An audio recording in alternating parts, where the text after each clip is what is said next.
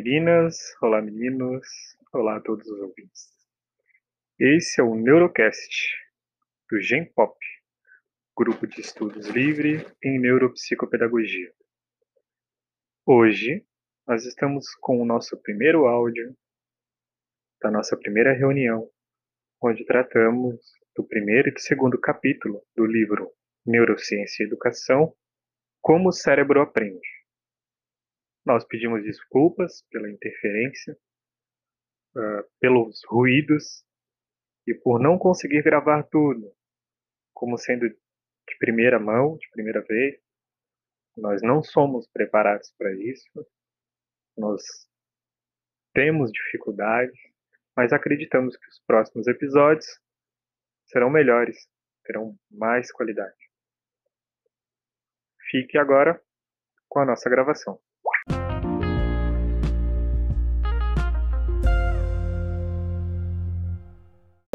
Conhecimento na área de neurociência, isso consegue é, ajudar muito a gente a ter um olhar mais sensível é, profissionalmente em sala de aula também. E é isso, é um resuminho aqui.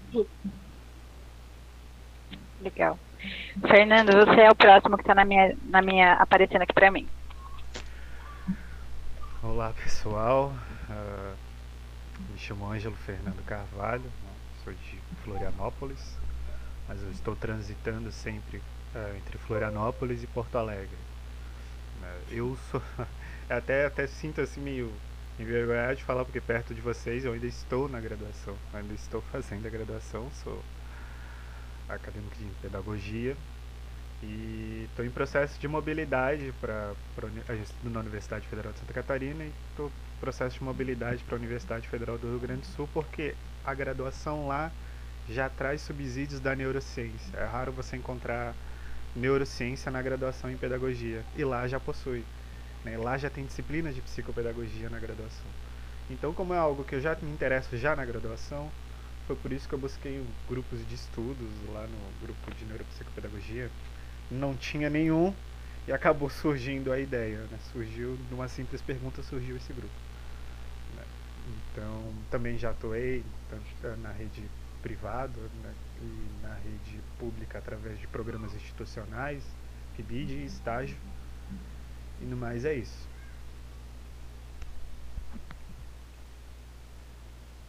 Como está aparecendo para mim é Marilene.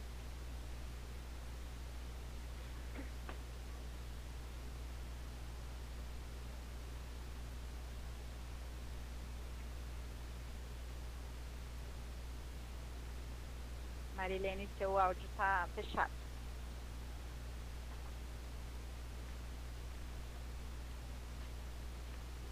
Olá, boa tarde a todos.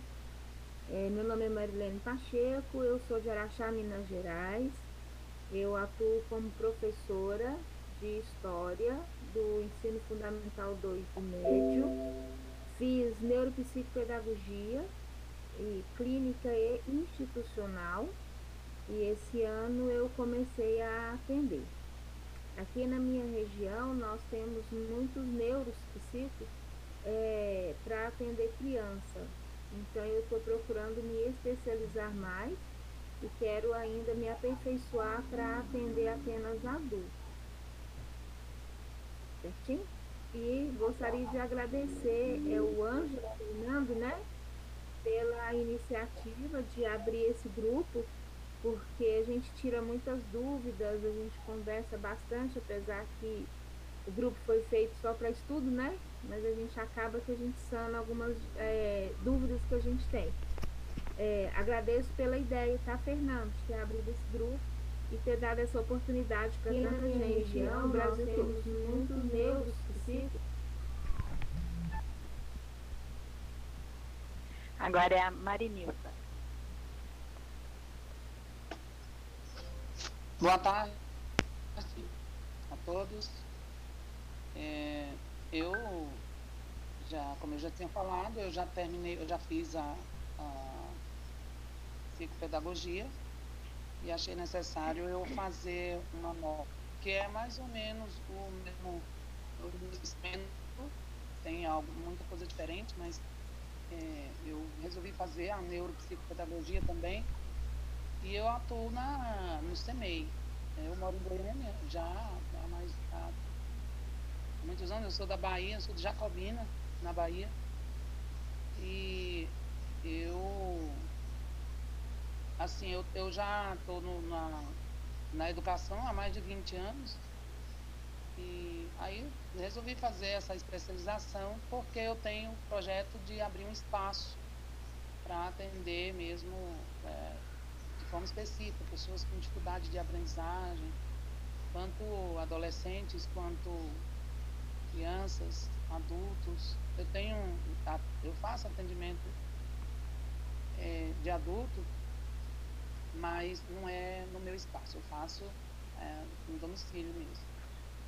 Eu também, eu sou membro do Instituto Joaquina Peixoto, e esse instituto ele tem é, o objetivo também de oferecer cursos para adolescentes e mulheres. Né? E aí a gente precisa ampliar mais é, conhecimento para estar tá ajudando essas pessoas.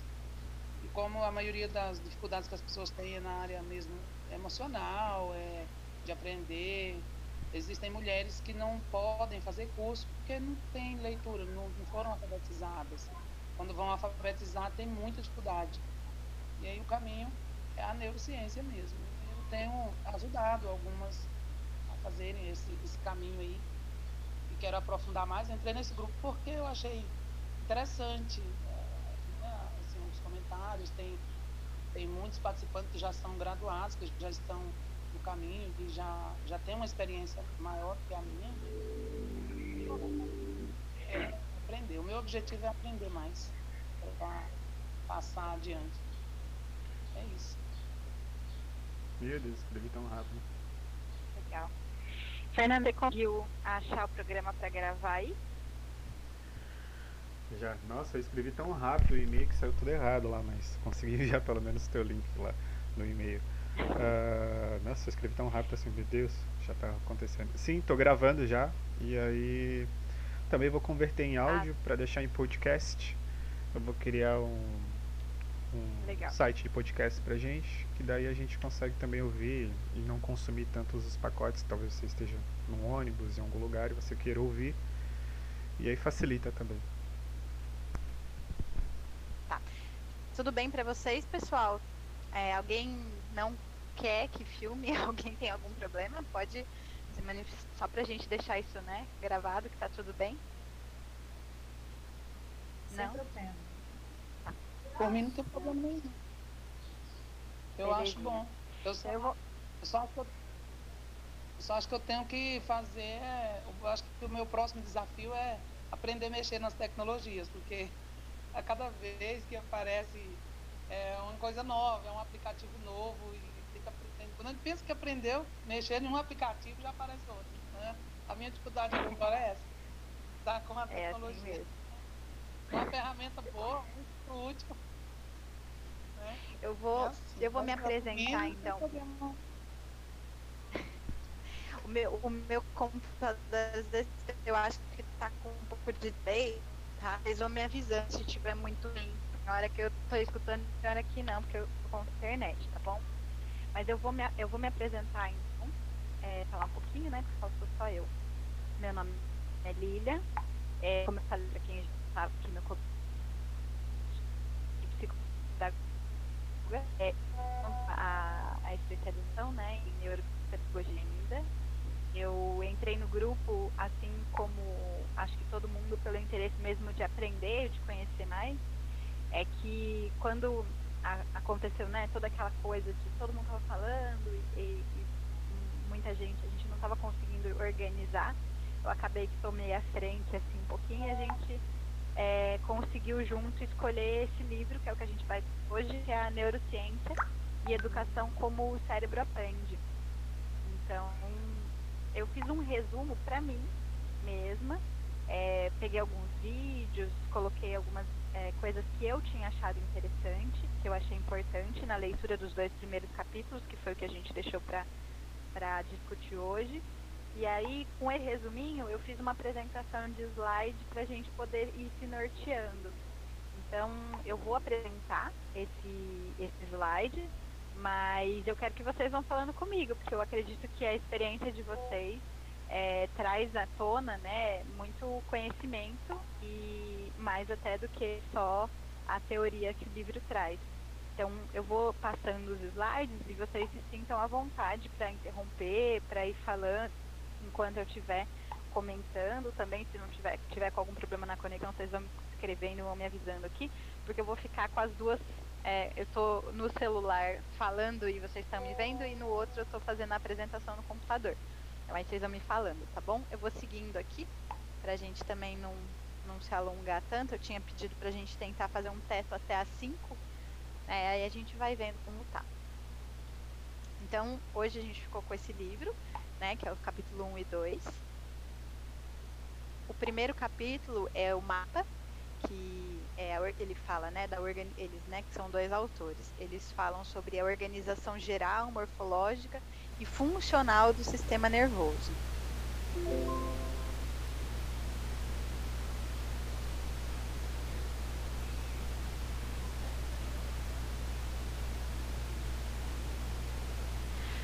Então, ele fala que o nosso funcionamento cerebral, ele acontece por meio de circuitos nervosos, que são constituídos por dezenas de bilhões de células, que a gente chama de neurônio. Que durante a evolução dos animais, essas células se especializaram na recepção e na condução de informações e passaram por um processo de organização no qual foram formando cadeias cada vez mais complexas. Então, durante a nossa evolução, né, nosso, os nossos neurônios eles foram evoluindo e as cadeias estão ficando cada dia, cada vez mais é, conex, conex, conectadas, né? Mais complexas por conta disso. Aí aqui tem um videozinho de como que o cérebro funciona. Então, opa, deixa eu voltar aqui.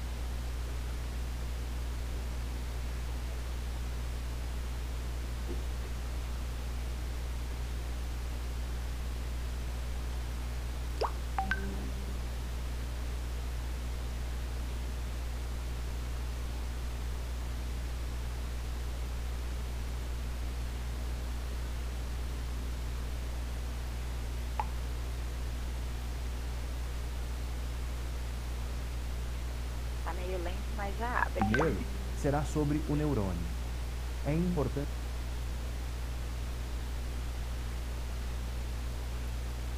entender que existem diversos tipos de neurônio, mas, em geral, os neurônios costumam ter algumas peculiaridades, algumas estruturas que são características ao neurônio e que nenhuma outra célula no corpo possui. O neurônio parece uma árvore. Ele é uma unidade de comunicação. Em outras palavras, o neurônio recebe e envia informações. As informações chegam ao neurônio nos dendritos, que seriam os galhos dessa árvore. Essas informações chegam através de substâncias químicas, os hormônios, neurohormônios, neurotransmissores e neuromoduladores.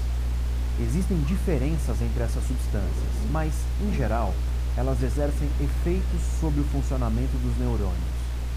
A membrana dos dendritos possui características bioquímicas que reagem a essas substâncias de duas possíveis formas. Algumas substâncias excitam a membrana, fazendo com que disparos elétricos ocorram, ou aumentando a frequência de disparos elétricos que já estão ocorrendo. Outras substâncias inibem a membrana, reduzindo a frequência de disparos elétricos. Perceba então que informações químicas são convertidas em informações elétricas no neurônio. Quando o neurônio dispara, esse impulso elétrico percorre o axônio, ou seja, o tronco dessa árvore. Alguns neurônios têm axônios revestidos por uma camada, chamada bainha de mielina. Essa é uma camada de gorduras.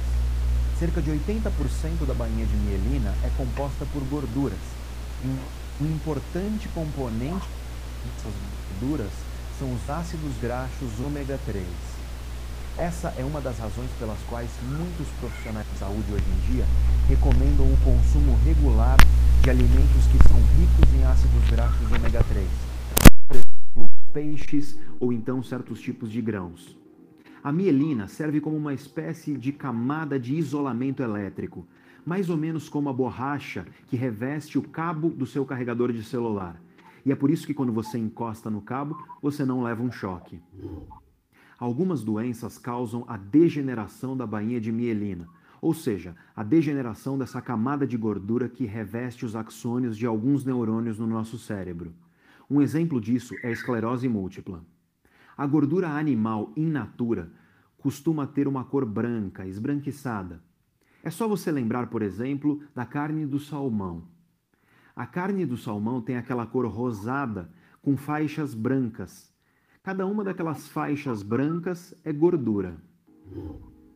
É por isso que uma das formas de dividir o cérebro é entre a massa cinzenta e a massa branca. A massa branca é composta por neurônios que possuem bainha de mielina, enquanto a massa cinzenta é composta por neurônios naturalmente não mielinizados, ou seja, que não possuem esse revestimento de gordura. O impulso elétrico, então, percorre o axônio, o tronco dessa árvore, em direção ao que seria a raiz da árvore, que nós chamamos de botões terminais. Nos botões terminais, nós encontramos pequenas vesículas, onde são fabricadas substâncias químicas, como os neurotransmissores. Quando o impulso elétrico chega nessas vesículas, elas liberam substâncias químicas nos espaços microscópicos que existem entre um neurônio e o outro. Esses espaços microscópicos entre um neurônio e o outro são chamados de sinapses ou então fendas sinápticas. Neste exato momento, está acontecendo no seu cérebro uma verdadeira orquestra de reações químicas que produzem impulsos elétricos. Milhões de disparos a cada segundo. E são esses disparos, em frequências, circuitos e combinações diferentes, que produzem aquilo que nós chamamos de realidade.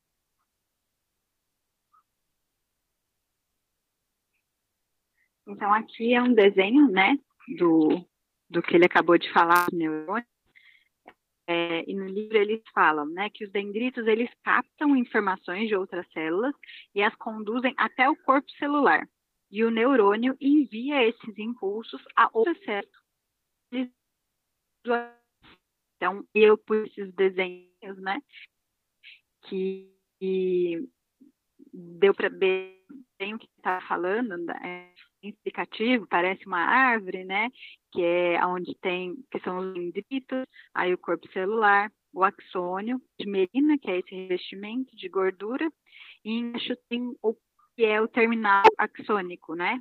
Mostra o começo de um neurônio e o final de outro, que faz a sinapses, quando esses os neurotransmissores ou é, os impulsos elétricos né, vão fazendo as conexões. Então, é, a propagação do impulso nervoso por esse desenho vai seguindo esse esquema de um para o outro até chegar aonde precisa a informação que o cérebro mandou, ou o contrário, né, do corpo para o cérebro entender. Aqui acho que tem mais um videozinho.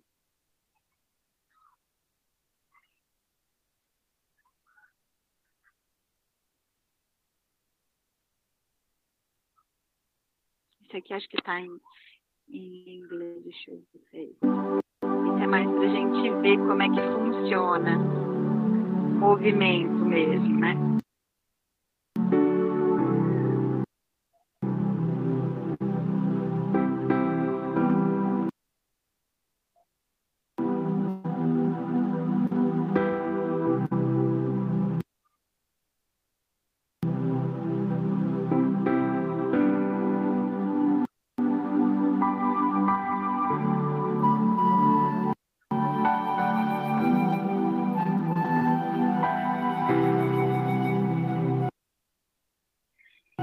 ele vai mostrando nessa, nesse vídeo, as, essa luz brilhando é, é a informação.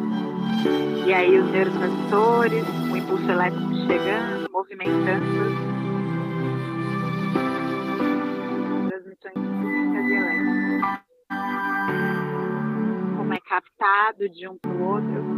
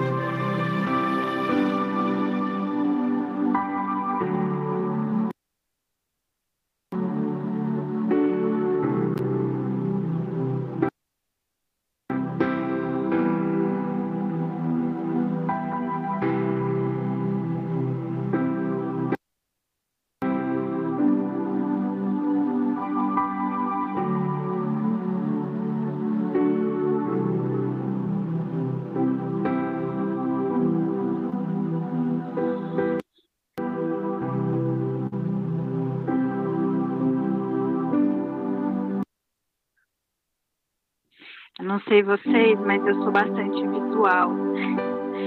E para mim é, é, eu acho muito, eu gostei desse vídeo pela beleza, né? O quanto ela é, mostra, né? O quanto é bonito o nosso cérebro, o quanto ele é, consegue fazer todo esse trabalho de uma forma tão tão maravilhosa que a gente não vê, né? Muitas vezes toda essa comunicação, isso acontece muito rápido.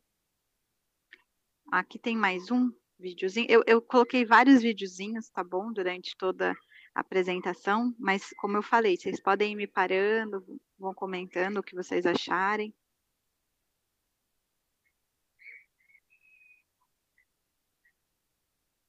Este é o cérebro. Estima-se que nele contém aproximadamente 85 bilhões de neurônios. O neurônio é uma célula nervosa e é a unidade funcional primária do sistema nervoso. As estruturas que se estendem ao lado esquerdo de um neurônio que se assemelham a galhos de árvore são chamados dendritos. Os dendritos são responsáveis por captar informações dos neurônios vizinhos através de seus receptores, para transmiti-las ao corpo celular dos neurônios. Essas informações são pequenas moléculas chamadas de neurotransmissores. Os sinais captados pelos dendritos causam mudanças elétricas em um neurônio, que são interpretados em uma área chamada de soma, ou corpo celular. O soma contém um núcleo, que contém o DNA, ou material genético da célula.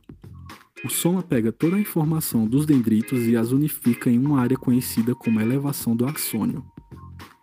Se o sinal vindo dos dendritos é forte o suficiente, então um sinal é enviado para a próxima parte do neurônio, que é chamado de axônio.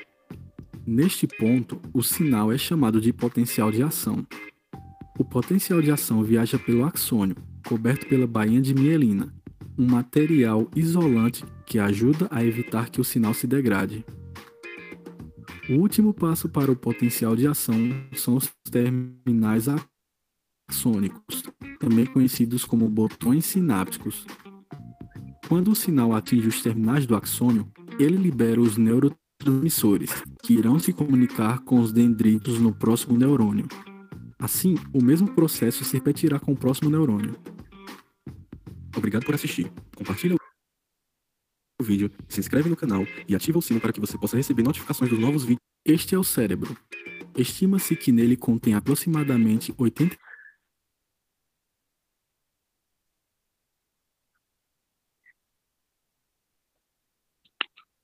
Espera aí que deu um. Aqui. É, tá aí depois o livro segue, então, falando da sinapse. Ele traz essa frase, né? As sinapses têm uma importância fundamental na aprendizagem, que eu entendo que é um pouco do que a gente espera é, aprender mais, assim, né?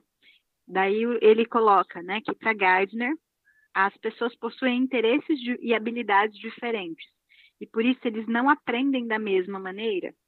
A repetição de uma atividade, a retomada de um conceito sempre do mesmo modo ou práticas repetitivas do professor ativam sempre as mesmas conexões sinápticas em nosso cérebro, o que não favorece a aprendizagem do ponto de vista da memória, não cria novos engramas, que está aqui embaixo eu vou ler o que, que é, comprometendo assim a assimilação do conteúdo pelo aluno. O que, que são engramas que ele coloca lá, né? Engramas são impressões deixadas nos centros nervosos pelo, pelos acontecimentos vivenciados ativa ou passivamente pelo indivíduo. Então, conhecimentos adquiridos, convicções, cenas assistidas, traumas, hábitos, condicionamentos, etc. Tudo isso corresponde a uma fixação de uma lembrança.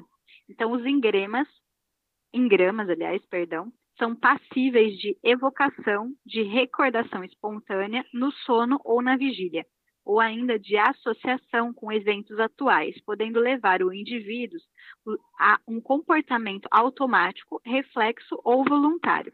Então, o que, que eu entendi aqui, né? Agora eu quero que vocês falem comigo para ver se eu entendi certo e o que, que vocês compreenderam dessa parte que está falando lá no livro.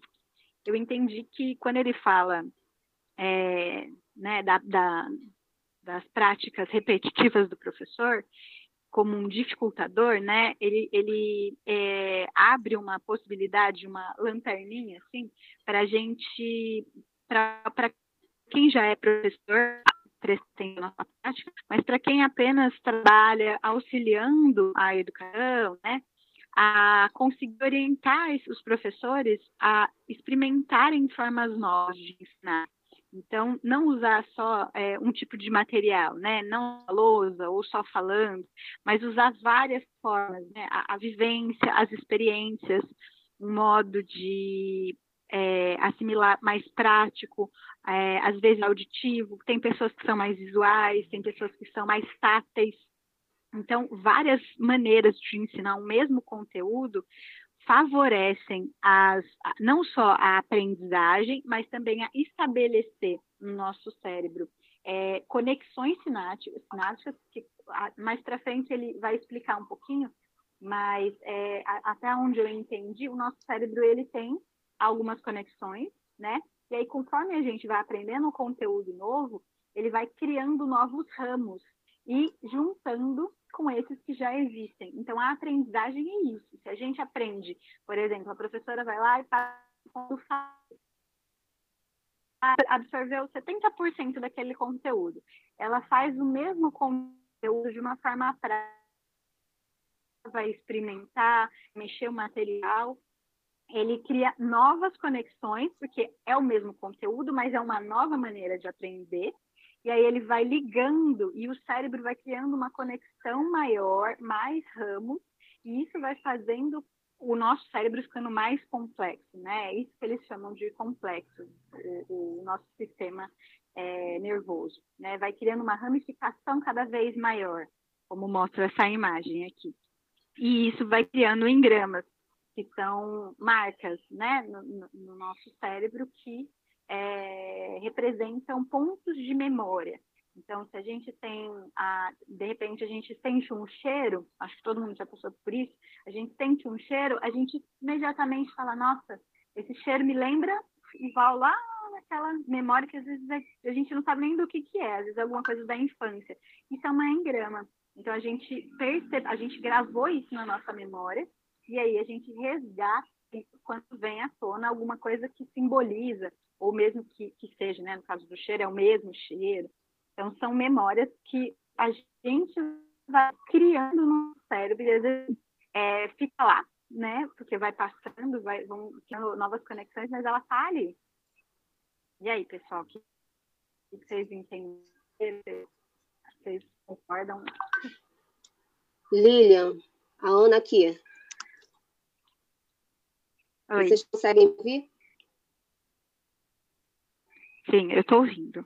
Sim, né? Sim, dá para ouvir. É, vo- você falou de uma de, de algo muito crucial mesmo, né? Até quando você foi se apresentar, você falou, você- eu sou muito visual, né? Então, de verdade, é, nós temos é, um sistema nervoso, a gente tem é, padrões no sistema nervoso, mas existem é, coisas que nos diferenciam, né? Ou seja, é, o nosso processamento ele não é idêntico, né? De pessoa para pessoa. Então tem sim aquela pessoa que é mais visual e que ela tem uma, vai ter uma facilidade maior de aprender por via visual, né? E aí você falou das outras vias, né? De repente você sente um cheiro que te remete a, a uma memória, você é, leu alguma coisa, você ouviu alguma coisa, você viu alguma coisa. Então, é, são entradas né, que permitem que a gente vá é, consolidando aprendizagens.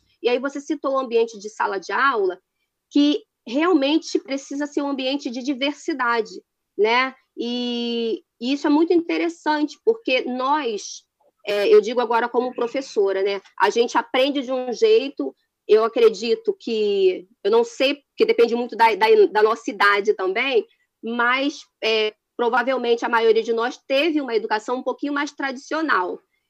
Hoje em dia, a gente fala de, de, de uma demanda diferente dentro de sala de aula, porque a geração é uma geração muito diferente da nossa, né? E então há uma necessidade da gente também ampliar, diversificar as formas de ensinar, ainda que, que o currículo ele seja muito parecido com o currículo da nossa né, geração, não tem tanta é, diferença assim, mas é preciso ter essa diversidade para que a gente leve em conta as, as habilidades de cada um, né, a capacidade que cada um tem de acordo com, com esses inputs, com essa entrada de conhecimento.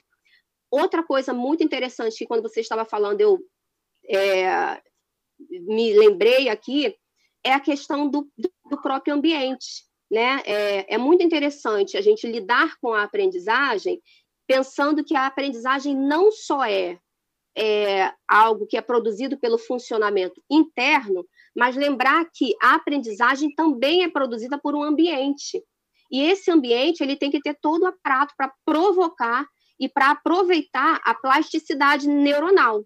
Né? Então, a, a criança, é, os primeiros mil dias, a gente lê isso em outras literaturas, eu não sei se o livro vai abordar daqui para frente, é, já não me, me, recordo, mas os primeiros mil dias é, são um período de muita relevância.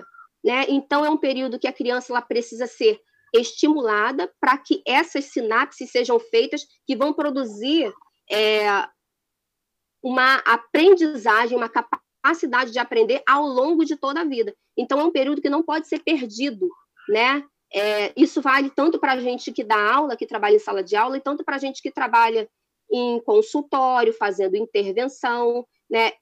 Pensando também que é preciso, mesmo que você receba uma criança no consultório que já tem seis, que já tem sete ou mais, é, é, é necessário abordar os primeiros mil dias na anamnese para você entender como foi o passado dessa criança, inclusive na gestação, né? Para a gente poder também entender é, o sentido de possíveis alterações acontecerem. Sim, é mesmo. Na psicologia a gente também é, aborda, porque é algo crucial, assim, né? Pode mudar muita coisa no desenvolvimento da criança. Alguém mais? Eu acho que essa que você falou da, da essa passagem da engrama é, remete muito à memória, né? Porque no caso você usa a, a, memória na aprendizagem, tem que fazer a transformação da memória de trabalho para memória de longo prazo, né? Aprendizagem nada mais é do que isso.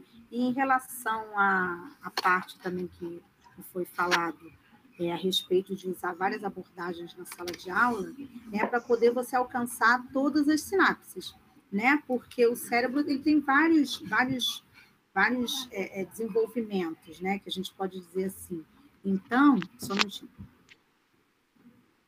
Então, como dizem que, que o cérebro tem um lado mais analógico, né, a grosso modo falando, outro mais digital, né, mas que não, na verdade não tem um lado específico, né? Os neurocientistas têm discutido muito isso agora.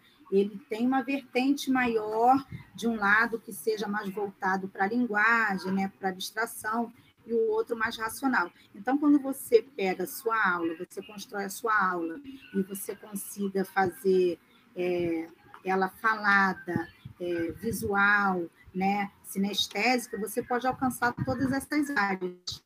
E, relação de recursos, a gente abrange toda essa, essa parte de visual, sinestésica e auditiva, que assim você consegue alcançar todos eles. A gente, é óbvio que eu não, não vou ter tempo, né, no meu trabalho, de saber, no, assim que eles entram, qual é, qual é a predominância sensorial deles, mas quando um professor ele consegue é, abranger tudo isso na sua aula, é mais fácil você conseguir a atenção de todos os alunos, né? Porque é, tem aluno que consegue aprender melhor ouvindo, né? Como você falou que é mais visual, outros só olhando. Eu, eu, eu consigo, assim, eu estou fazendo pós e a minha pós tem muito texto, mas à medida que eu vou lendo alguma coisa, eu vou lá no YouTube, pego né, uma animação que a gente estuda na neuropsicopedagogia muito cérebro, então a gente precisa disso, precisa ver, né? E o professor também precisa fazer, lançar mão disso para poder alcançar aquele aluno, porque às vezes você está falando alguma coisa e o seu aluno está pensando em outra coisa que aconteceu na casa dele. Então, quando você lança mão de um, de um de uma abordagem mais visual, aquilo já consegue prender mais a atenção dele. E aprendizagem sem atenção, né, ela não vai ser eficaz. Legal. Mais alguém quer falar? Eu. Posso seguir? Marisa. Marinisa. Ana, eu sou. Na graduação de pedagogia, eu descobri que, justamente estudando aí a, as teorias de Gardner, eu descobri que eu sou hiperativa, né? Que eu tenho a mente hiperativa. E aí eu tinha uma certa dificuldade com algumas coisas, é, ficar quieta na sala e na escola durante o tempo todo eu não ficava quieta, eu sempre estava rabiscando alguma coisa. É, quando eu ia ler um texto, era escrevendo do lado, nas partes brancas da apostila, eu não entendia. Até que chegou uma hora desse estudo, eu entendi. Aí fui olhando e tal, aí eu tive aula com o professor, nosso psicólogo, ele fez um, uma avaliação em mim e a gente acabou descobrindo que eu tenho essa tendência a ter a hiperatividade. E daí eu tive essa essa vontade né, de, de, de fazer a pós nessa questão de entender a, a, o conhecimento, o, o funcionamento mesmo né, da, da nossa mente, porque, assim, o meu irmão, né, eu vou até mudar de, de, de assunto, porque o meu irmão, ele sofreu, quando ele era um bebê, ele sofreu herpes é, zoster, né, e aí essa herpes danificou 70% da, do cérebro, né, do, dele, assim, da, do sistema nervoso. Ele perdeu o movimento da mão, do braço direito, da perna direita, dificuldade na fala, de audição, tudo. E aí ele sabe quando ele estava é, com seis anos, sete anos, ele aprendeu a ler, aprendeu a escrever. E aí, com 13 anos, ele conseguia desenhar, ele aprendeu a desenhar com a habilidade que você precisa ver, mas tudo de forma bem bem grosseira mesmo, bem rústica, porque a gente uh, morava numa, numa, no interior e não tinha um especialista para orientar, não tinha uma equipe multidisciplinar. E ele aprende... eu fiquei curiosa, porque é, quando ele faleceu, eu ainda não tinha nem terminado o ensino médio, e a partir daí eu decidi que eu ia estudar nessa área para eu entender e ajudar muita gente. E, mas aí, como você disse que é, a gente, você é muito visual, eu também é, sou essa pessoa que eu aprendo muito vendo a, a figura, vendo a imagem, vendo os vídeos. É, eu leio, como eu tenho uma mente operativa, eu leio, eu tenho dificuldade de concentrar, mas aí se eu ver um vídeo, uma animação, E essa, essa ideia de mudar a forma de ensinar, eu achei muito interessante, porque eu estou alfabetizando, inclusive eu estou atendendo um rapaz que ele está com 38 anos e ele não tinha ainda, ele passou cinco anos indo para a escola e não aprendia nem a cartilhinha do ABC. Sabe aquela cartilhinha antiga do ABC? Ele não conseguia aprender. E eu tô desde o ano passado com ele, eu comecei em março do ano passado, e ele aprendeu a, a reconhecer o alfabeto, ele já consegue escrever texto, eu ditando. Só que aí, por conta dessa mudança de material, de recurso pedagógico mesmo, ah, aí eu fui avaliando ele, vendo como que ele conseguia aprender cada vez que eu ia ministrar aula para ele, né? Ele, assim, ele, eu via que ele tinha uma evolução e eu percebi também que ele esquece, né, as coisas. Então eu fui trazendo essa essa lógica para o ensino e teve bons resultados. E realmente é uma, uma, uma lógica que funciona mesmo, que dá certo. E, e aí é, é interessante a gente estar ah, tá considerando essa ideia do, do, da forma como a gente, como é que o cérebro vai estar tá aprendendo, como é que ele vai desenvolver, como que vai captar né, o que está sendo passado. E eu ainda, é, eu com a minha mente hiperativa, ainda tenho uma outra, uma outra questão, que eu, além de ser a questão de eu, de eu ter que ver as imagens, referindo a determinado texto, eu ainda, se tiver outros materiais que eu tiver que pegar, né, montar alguma coisa, jogos, então eu, eu, eu parto de mim para quando eu vou ensinar os meninos, até as crianças, eu também utilizo essa, essa lógica aí, e tem dado muito certo. E aí, é, na escola, eu, eu, a menina falou aí que o professor precisa estar tá fazendo essa análise né, para que o aluno possa estar tá aprendendo de forma efetiva. Na escola, que os professores têm muita dificuldade com muitos alunos por conta de não considerar essa diferença de tem de porque nós temos as valências né, cerebrais, né? Nós a gente tem aí acho que são 20 valências que o cérebro tem, né? O cérebro dispõe. A gente sabe que o neurônio ele tem uma capacidade de aprendizagem muito grande. Já tem uma pesquisa que um neurônio sozinho de um, de um cérebro humano é capaz de, de, guardar toda a informação que existe na biblioteca de Nova York. E a gente fica repetindo o mesmo recurso na sala de aula, sabendo que tem milhões de neurônios que podem armazenar mil e uma informação. Aí a gente usar o mesmo recurso também, aí fica cansativo. Eu mesmo cansava, porque eu tinha hora que eu cansava na sala de aula, saía da sala, então, é muito interessante. E eu estou aprendendo, porque a gente faz graduação, a gente aprende uma vírgula. Quando fazemos uma pós, a gente aprende dois pontos. Vamos fazer outra pós. Aí eu tô, continuo aprendendo. Eu estou aprendendo. Eu estou achando muito bom participar desse grupo. Né, e tem me ajudado muito. Eu, assim, tenho acompanhado algumas falas, algumas dicas, né, que têm sido passadas deu uma, é, assim, aprendido muito. E aí eu até esqueci no início de agradecer, né, pela, por vocês terem me aceitado no grupo e estou admirada dessa organização aí dessa aula. Eu acho que você devia abrir uma sala de aula aí para a gente dar tirando dúvida com você. Eu estou perfeito, viu? Eu gosto muito. Não, eu não muito sou de pedagoga. Parabéns pela organização, muito obrigada mesmo pela, pelo cuidado, pelo carinho que teve de, de se organizar e, e trazer para nós essa, esse apanhado, né, bem resumido aí do livro. Muito bom mesmo, os vídeos são muito, explicam direitinho, muito bom. Maravilhoso mesmo. Obrigada. É, eu, eu, entendo que a, a, tanto a, a, prática da clínica quanto a, a educação si, assim, né? Ela, ela demanda de uma criatividade muito grande da gente. É, a, a educação, ela passou por muito tempo, né? Por muitas transformações e a gente ainda está passando por, apesar de toda a desvalorização e toda a né, precarização que a gente ainda passa na educação, as dificuldades, né, e tudo mais que a gente sabe aqui no Brasil, Mas eu entendo que a, as neurociências elas têm contribuído muito, mas a gente precisa fazer com que esse conhecimento chegue mais nas escolas, porque é muito difícil.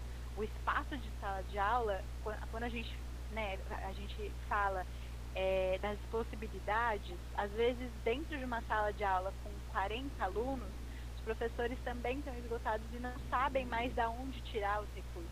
Então é difícil curso tem muitas. Às vezes a gente não sabe onde buscar, né? E aonde é, é, encontrar novas formas e outras possibilidades mesmo de fazer os alunos aprenderem. Aí a gente vai culpabilizando um, culpabilizando o outro, a gente acaba não saindo do lugar. E é difícil mesmo, eu entendo que é, é por isso que a gente está sempre somando. É importante sempre ter outros profissionais. Eu gosto muito do trabalho multi, por conta de cada um oferecer o seu conhecimento, né, uma partezinha do seu conhecimento, e isso a gente ir construindo não só novos saberes, mas novas práticas, novas possibilidades. Eu acho que isso é muito rico. É, eu vou, vou continuar, tá bom? Mas se vocês quiserem, podem me interromper só pra gente aqui. Né? Pode continuar aí, tô gostando dessa aula, muito bom. Eu tô acompanhando, assim, atento, porque eu tô gostando demais. Bom, pode continuar, tá indo bem. Tá. É, aqui são dois videozinhos, mas só são a imagem, eu só vou ler o que o livro mesmo fala, né? Que ele fala que um neurônio ele pode estabelecer sinapses com centenas de outros neurônios ao mesmo tempo em que recebe informações vindas de outras centenas de células. Então é um, um né, como a, a, acho que a Marinilza mesmo falou agora, o quanto é, é, é o, o, quanto esse único, essa única célulazinha né, do nosso corpo é, consegue fazer. Ela recebe, ela estabelece sinapse com centenas de outros neurônios, ao mesmo tempo que ela recebe informações de outras centenas. É, e a bainha de melina ela é formada por células auxiliares que se enrolam ao longo do axônio, tornando a transmissão de informação mais eficiente, conduzindo até 100 vezes mais rápido, mais rápido que, que fibras não mielínicas. Isso tudo foi é, o autor, os autores do livro é, trouxeram as informações. Esse videozinho que está aqui, eu acho que ele está em. When an action spreads to an region of its member brain by a series of small steps, the process is called continuous propagation. When it propagates, propagates by jumping from one site to another along the axon, the process is called saltatory propagation. Saltatory propagation occurs along axons that have myelin sheaths. In the peripheral nervous system, these myelin sheaths are formed by Schwann cells. The myelin acts as an electrical insulator, allowing ions to move across the cell membrane only at the gaps, or nodes, between adjacent Schwann cells. Therefore, action potentials rapidly travel Então, esses dois vídeos, eles só mostram, né? Esse primeiro mostra o quão rápido é, passa o impulso pela bainha de pro, pelo neurônio que tem a bainha de mielina e o outro quanto ele demora, tá vendo? O outro já passou umas duas vezes a bainha de mielina, o que tem a bainha de mielina, o, ele, a, o impulso elétrico já passou umas duas vezes, enquanto o que não tem a bainha de mielina ainda está lá no comecinho.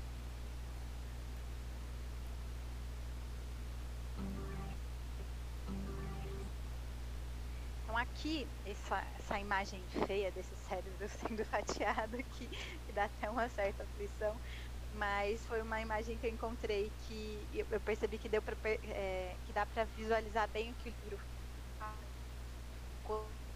livro eles colocam, né, que quando a gente secciona um cérebro, a gente consegue observar a parte branca que é formada pelas fibras mielinizadas e que tem esse aspecto porque a bainha de mielina é, com, é composta principalmente pelo tecido gorduroso, né? E com alguns pequenos vasos sanguíneos também. E a parte cinzenta com predomínio, é, que é a parte onde tem só o corpo do neurônio. Então, é, a, a, o primeiro vídeo que eu coloquei, ele falava um pouquinho disso, né? É que o livro trouxe um pouco mais para frente. Então, eu coloquei essa imagem para gente é, lembrar que a parte branca é onde fica concentrado a, a bainha de melina. Eu já vi algumas imagens, é que eu não consegui colocar aqui, eu vi imagens diferentes de cérebros, assim, onde dá pra gente perceber é, que tem, tem cérebros que tem bainhas, de, é, né, a parte branca muito maior, outros cérebros que tem a parte cinzenta maior. Então, tem até uma parte no finalzinho do livro que ele fala, né, que nenhum cérebro é igual. Então, a parte externa do cérebro, que é a parte cinzenta, é conhecida como córtex cerebral. Aí aqui tem mais um videozinho. Eu fiz vários videozinhos pra gente ir, ir visualizando aqui.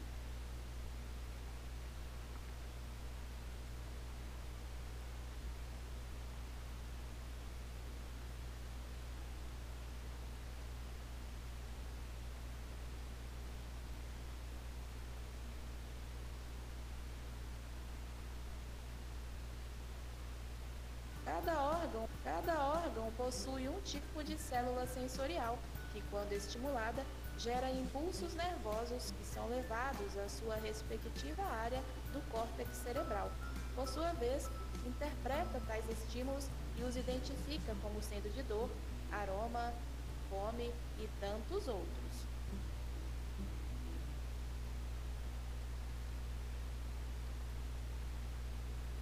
Então, o córtex cerebral, ele, ele contém bilhões de neurônios organizados em circuitos complexos e que se encarregam de funções como a linguagem, a memória, o planejamento de ação, o raciocínio crítico e outras coisas mais, né? Peraí, deixa eu parar aqui.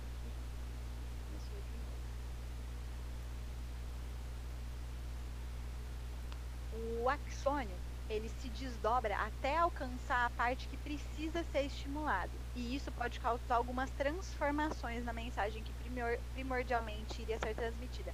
Então é um pouco daquilo que o pessoal da linguística fala, né? Que é, a gente tem que tomar muito cuidado com a maneira como a gente fala, porque a mensagem que eu estou falando nem sempre chega até o outro, aliás, quase nunca chega até o outro, da mesma maneira como eu falei porque ele passa por um milhão de, de, de fatores no caminho aí, né? Não só pela, pelo histórico de cada pessoa, como passa, né? A gente entende agora por toda essa complexidade do cérebro, que cada cérebro é um, diferente, porque cada história e cada pessoa é diferente.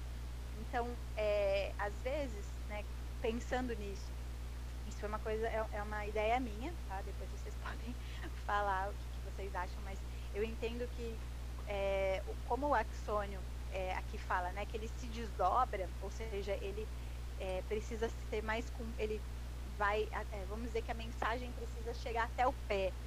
É como se ele precisasse ficar mais comprido, como se fosse chegar até o pé. Não, ele não chega lá, mas é como se fosse isso, assim, para para poder realmente enviar a mensagem, né, para a mensagem chegar até o destino dele mas eu entendo que a, a, a pessoa que ela é, ela consegue estabelecer maior número de conexões, que tem uma aprendizagem melhor, porque passou por diversos tipos de estímulo, ela consegue fazer esse, essa mensagem chegar de uma maneira mais rápida e mais eficiente, sem tanta é, perda de energia né, cerebral, assim que ela, ela consegue fazer essa, essa mensagem também chegar sem tantas é, é, não, não chega tão distorcida até o destino dela.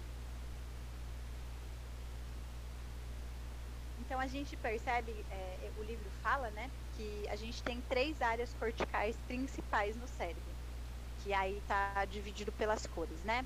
Na, as áreas de projeções primárias, que são essas que estão em rosa, as áreas de associação secundárias, que está em amarelinho, e as terciárias, que está em azul. E aí ele vai explicando, né, que na, prime na primária, é, se a pessoa sofre uma lesão, dentro dessa áreazinha cor-de-rosa, alguém sofre uma lesão nessa parte do cérebro, ela perde completamente a capacidade sensorial que é ligada a essa é, essa parte. Vamos dizer que de repente essa parte em cor de rosa está é, fazendo a ligação com a visão e ela sofre uma lesão ali, ela perde totalmente a capacidade é, de enxergar, porque é uma projeção primária. Nas áreas que são secundárias, elas estão elas ligadas à decodificação. Então, elas vão se desenvolvendo à medida que a gente vai interagindo com o mundo exterior. Então, se uma pessoa sofre é, em alguma sentido daquela área que é, é, lesionada, mas não necessariamente ela perde total a capacidade é, sensorial. Então, ela, ela pode, por exemplo, perder o movimento de um membro, é, mas não totalmente ficar paralisado, enfim, dependendo da área, ela, ela perde a, a, a capacidade de decodificar aquilo. A decodificação é, o, o, significa aquilo que você, é, a mensagem não chega de acordo com a, como ela deveria chegar. Ela pode chegar com atraso, ela pode chegar de uma forma incorreta e isso é, atrapalha e danifica a, o recebimento do outro lado, né? Então o movimento que ela vai ter que executar vai ser prejudicado também. A área terciária ela já é mais complexa. Então alguns estudos eles indicam que ela só se desenvolve completamente após cinco décadas de vida. Então, a partir dos 20 anos é que a gente tem essa, ter, essa área terciária completamente é, desenvolvida, né? Que são as áreas que conectam os lobos. Elas são responsáveis por ações mais complexas do nosso, do nosso sistema nervoso. Eu acredito que tenha a ver, tenha relação mais com a fala, né? Com a leitura escrita. Eu não consegui encontrar, então se alguém tiver, alguém souber e quiser falar é isso também, pode abrir o microfone e ir falando comigo aqui. Mas eu entendi que essas áreas é, elas são muito mais complexas no nosso sistema nervoso. Acho que alguém abriu, alguém quer falar? Lília. Oi. É a Ana. É, eu li, eu vou tentar achar esse artigo da USP para se eu conseguir achar, aí eu posto lá para gente, que como é um artigo acadêmico, a gente pode postagem lá no, no nosso grupo, tá? É sobre a atenção. Pelo menos das áreas que eu também fiquei nessa dúvida, gente, que áreas seriam essas? E nesse artigo, é, eu havia lido que a atenção é uma área que pode ser, é, que está em, em, constante modificação até a segunda década de vida. Então, pode ser uma dessas, pode ser, eu estou aqui também, a gente joga para a reflexão, que pode ser também na área dessa essa posição terciária, até porque também a atenção ela faz parte desse sistema cognitivo superior, né, das habilidades superiores. É, então, pode ser bem. Aí eu jogo de depois. Vou ter certo para a gente poder discutir à frente. Legal. Ai, legal, Ana. Muito obrigada. Seu áudio cortou um pedacinho no final, mas eu entendi que você vai colocar lá na, no grupo né, para a gente poder é, ler também. Bom, vamos lá.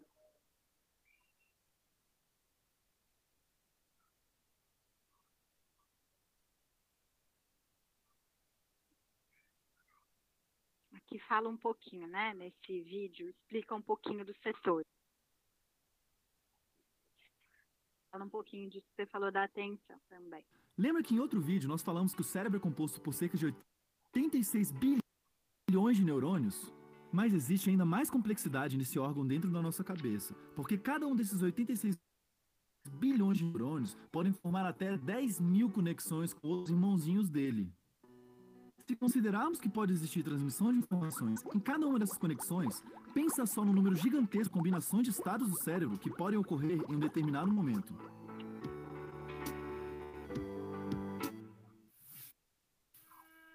Algumas partes do nosso cérebro são especializadas em certas coisas, embora na prática o funcionamento do cérebro seja como uma orquestra que trabalha de modo integrado. Podemos pensar no cérebro como o prédio de uma grande empresa. A empresa se divide em vários setores especializados, mas o bom funcionamento da empresa depende de uma sincronização e harmonia entre todos os setores. Uma diferença é que no caso do cérebro, um mesmo setor pode ser responsável por várias funções ou executar certas atividades em colaboração com outras partes do cérebro. Olhando para o córtex cerebral, podemos dividi-lo em quatro principais partes ou lobos: o occipital, o parietal, o temporal e o frontal. A principal função da região occipital é processar as informações visuais. Essa área possui cerca de 30 sub-regiões que são ainda mais especializadas em algum aspecto da experiência visual, como no processamento de cores ou formas. Você errou se achou que o lobo temporal é o que nos dá a noção de tempo ou é uma espécie de relógio biológico. Na verdade, é nessa área que muitas coisas complicadas acontecem. Nossa memória e percepção estão intimamente ligadas a essa área. Entre as suas funções, o lobo temporal permite que você reconheça objetos, lembre-se de como você se sente em relação a esses objetos e compreenda a linguagem. Algumas áreas importantes se situam nesse lobo. A amígdala, por exemplo, é uma estrutura fortemente ligada com as nossas emoções, e o hipocampo é muito importante para formarmos novas memórias. Também tem a área de Wernicke, uma área das poucas que podemos dizer ser especialmente humana. Ela diferencia bastante o cérebro humano do cérebro de outros animais, porque se desenvolveu drasticamente no nosso cérebro e está relacionado especialmente à compreensão da linguagem. Já o lobo parietal está mais envolvido na nossa capacidade de pensamento abstrato e no processamento de informações advindas de várias fontes, como os músculos, o tato, a visão e a audição. Ao juntar essas informações, essa região nos permite ter uma noção geral do nosso corpo e do mundo à nossa volta. Danos a certas partes desse lobo pode ter consequências muito peculiares. Por exemplo, um dano cerebral pode levar uma pessoa a perder a consciência de um dos lados do seu corpo, ou a ter certeza de que um dos seus braços não pertence a ela, mas sim a outra pessoa. Como é uma área diretamente ligada à nossa noção danos fazer impressão fora do seu corpo. Por último, o quarto lobo, que é chamado de frontal, nos permite realizar ações motoras simples, planejar objetivos, manter informações acessíveis na nossa mente, algo que chamamos de memória de trabalho, e muitas outras coisas que só estamos começando a entender ainda. O córtex pré-frontal, uma região pequena que fica no lobo frontal, é ainda mais misteriosa. Isso porque ela parece estar envolvida com coisas muito importantes para nós, mas ninguém sabe muito bem como. Muito do que chamamos de personalidade, valores morais, empatia e bom senso podem ser extremamente afetados caso essa região seja lesionada. Existe muito mais a se falar do cérebro, mas para um segundo passeio já conseguimos falar de muita coisa. Aproveite que seu cérebro está a mil por hora depois de ver esse vídeo e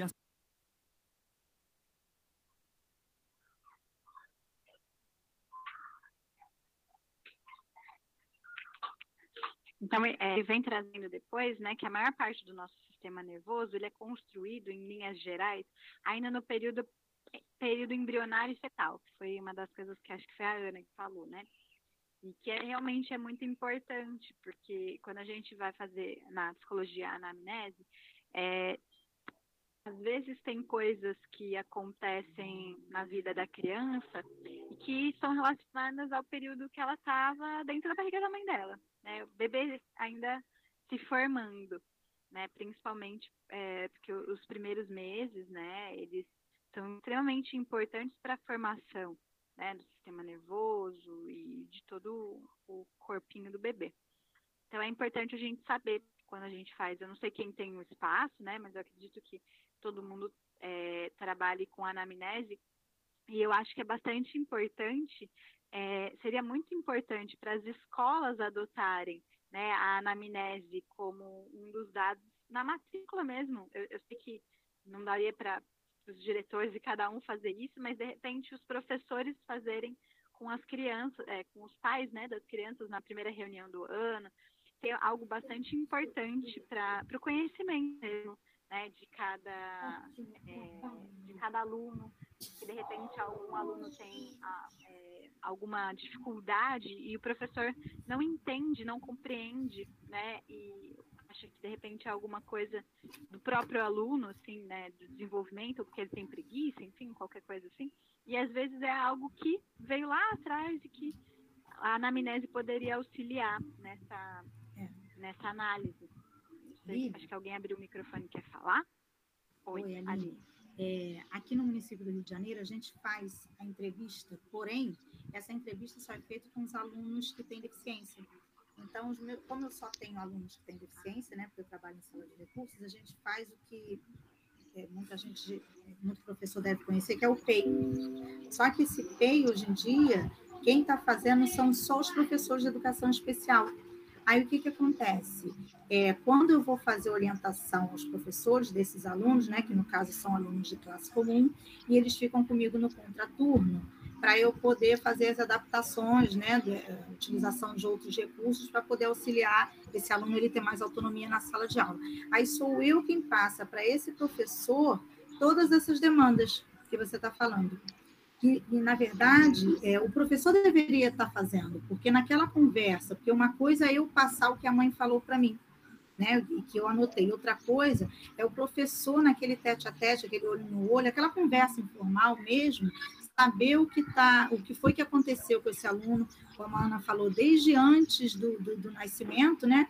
Como foi o desenvolvimento na gravidez, que às vezes você descobre alguma coisa, principalmente a gente que está fazendo neuropedagogia ou pedagogia ou neurociência, né? Qualquer dessa área que hoje em dia está estudando muito o cérebro, a gente já, já vai conseguir entender o que foi que aconteceu com aquela criança e vai te dar até um norte, né? Porque aí você vai saber o que, que aconteceu, qual foi a, é, é, o trauma que isso gerou, por que, que esse menino não está aprendendo, né? por que, que essa criança tem dificuldade de aprendizagem que vai levando a um fracasso escolar. Mas, assim, eu defendo, e agora, é, com esse desenvolvimento todo do, da educação especial, com esse, esse vulto que está tomando agora, que todos os professores façam essa, essa anamnese, né? Que no caso da educação a gente fala entrevista, né? A anamnese fica mais para o lado da saúde. Mas eu acho super importante, porque ali a gente descobre coisas que você jamais poderia imaginar.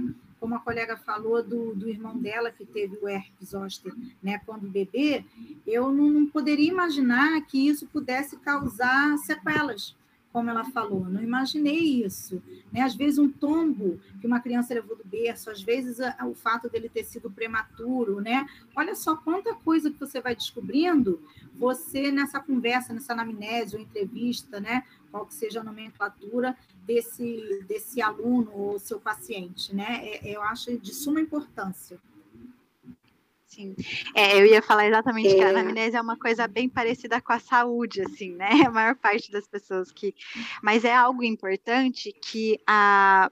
Eu entendo que é, é, não esteja na, na grade, provavelmente, não sei, não fiz pedagogia. Acredito que não tenha muito isso na grade, né? Mas é importantíssimo quando eu falo, né, de, do saber multi, é um pouco disso, assim, da gente tentar ir colocando, né, porque eu sei que agora tem muitos psicólogos na escola, neuropsicólogos, psicopedagogos, né, que as, as escolas, não só as particulares, mas as públicas têm, né, às vezes concurso, é, e colocando isso mesmo, né, para os professores, da importância disso, do porquê fazer essa entrevista, do quanto isso traz, né, uma riqueza para auxiliar na, na aprendizagem mesmo, né, no desenvolvimento das aulas.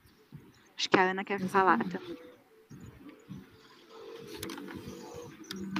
É, é, vou pegar um da Aline, que é muito, muito interessante né, fazer esse tipo de anamnese dentro da escola, né? Eu acho que a gente é colega, porque eu trabalho aqui no Rio de Janeiro, está no município. É, o PEI a gente já chegou a realizar.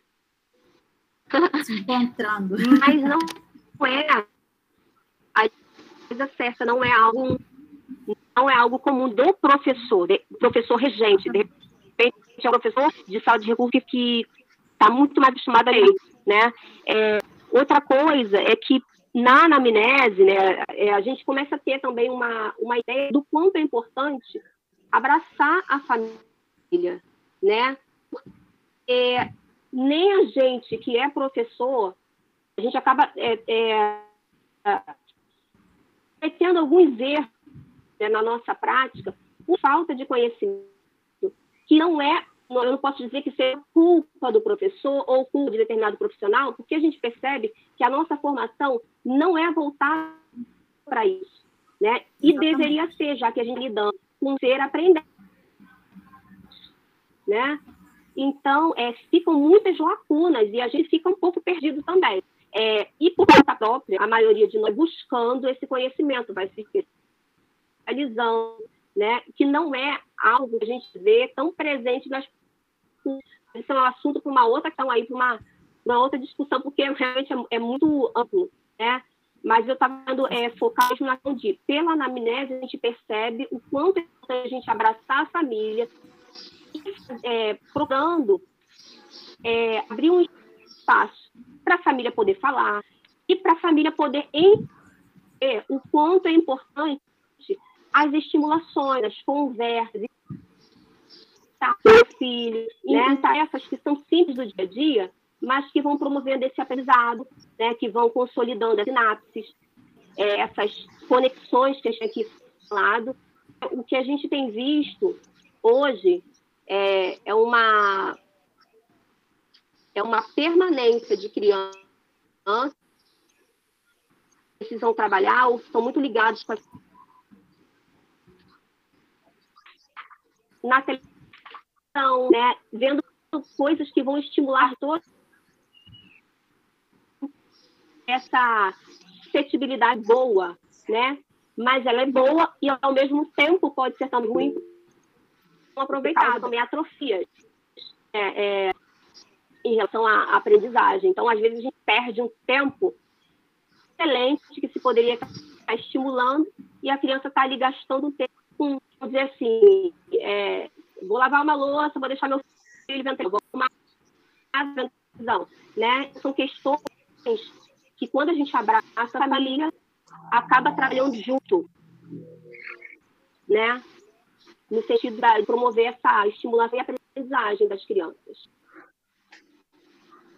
Sim, de fato, é, é muito, é, é muito importante isso que você falou. A gente às vezes parte do princípio, né, que a família sabe que ela precisa estimular, a, a família sabe como fazer isso, é, e, e, não é bem assim.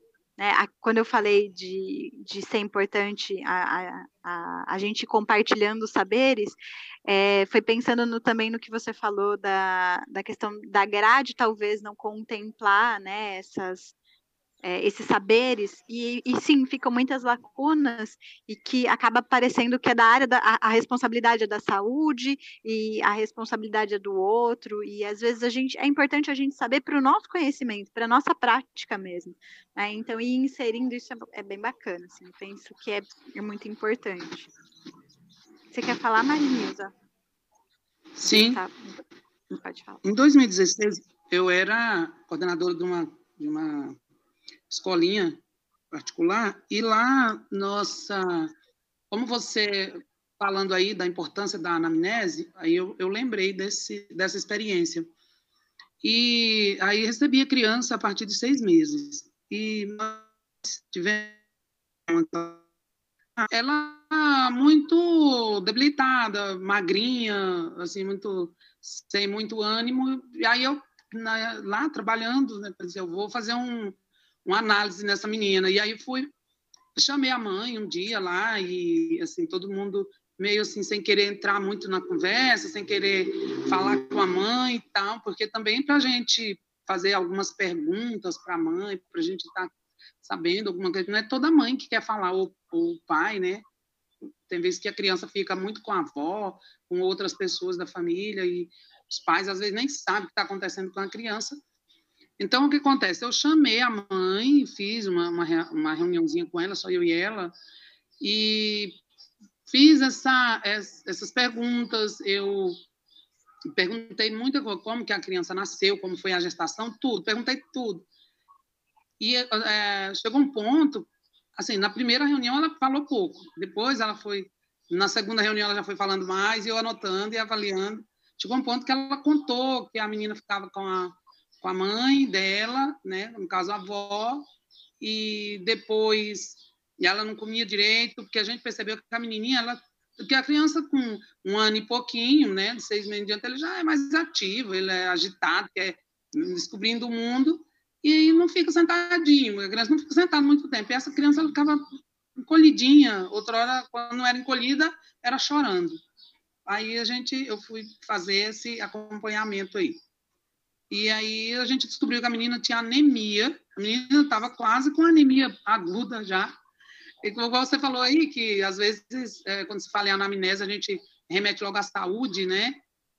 Mas é também uma questão de saúde. Essa criança, a gente descobriu que ela tinha anemia, e estava com anemia bem, bem avançada mesmo, e a gente descobriu que essa criança era abusada pelo avô em casa, né? Então, é, quando você faz um, um, um, acompanhamento, quando você faz uma observação mais profunda, tem hora que a gente descobre coisas que a gente nem imaginou que existia, né? Que era possível acontecer. E aí foi onde nós fomos fazer os trabalhos, na, fomos é, fazer a, alimento, a, a, alimentação dela, a comida dela era feita separada, né? Porque teve que dar uma atenção maior à alimentação dela. Ela comia muito alimento sintético, muito alimento industrializado. A menina, acho que ela tinha oito meses, e ela, a mãe trazia muito alimento industrializado para a menina. E aí foi priorizando, a gente foi fazendo, tivemos que fazer um trabalho, por mais de, mais de anos né, fazendo um trabalho nesse sentido, conscientizar que era preciso ela analisar, observar a filha dela, acompanhar a filha dela. E, e aí, com o tempo, ela foi entendendo esse processo. Chegou um ponto que ela saiu do trabalho e ficou por conta de cuidar da menina mesmo, foi fazer os, os procedimentos. Quando não tinha, é, é, a gente, a escola não dispunha de um psicólogo lá para fazer atendimento aos pais, aí nós tomamos a iniciativa de montar um grupo é, é, onde tinha uma psicóloga amiga, nós fizemos uma parceria, e ela vinha, a cada 15 dias, ela vinha fazer palestra com as mulheres, com as mães das crianças, orientar essas mães. Assim, foi um trabalho por meio da anamnese que a gente descobriu que tinha essa questão com essa criança. E aí despertou a ideia de observar as outras também, né? E aí, na outra, outras crianças, a gente descobriu uma delas que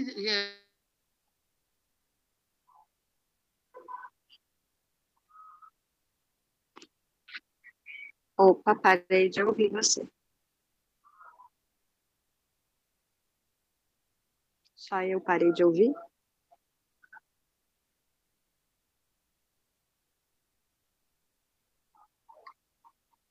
Ah, tá. Ma Mari News, acho que seu, seu áudio travou. Não sei se você continua falando, mas tá parado, tá bom? É, se quiser desligar e ligar de novo, ou entrar e sair, isso que ela está falando é, é, muito legal a questão do trabalho contínuo, né? Que a gente precisa. É um trabalho é, é com, é com, com todo mundo, assim, né? A, a, família, com a escola, envolver a saúde, é, é primordial, não tem jeito. A gente precisa, às vezes, é, parece um trabalho muito. Ah, eu fiz anamnese com todo mundo, não deu nenhum problema. Ótimo!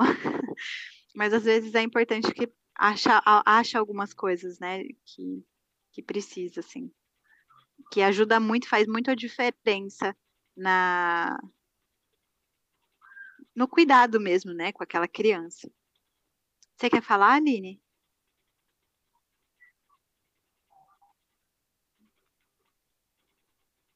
Gente, eu não estou ouvindo mais ninguém. Oi, desculpa. Não, não. não meu...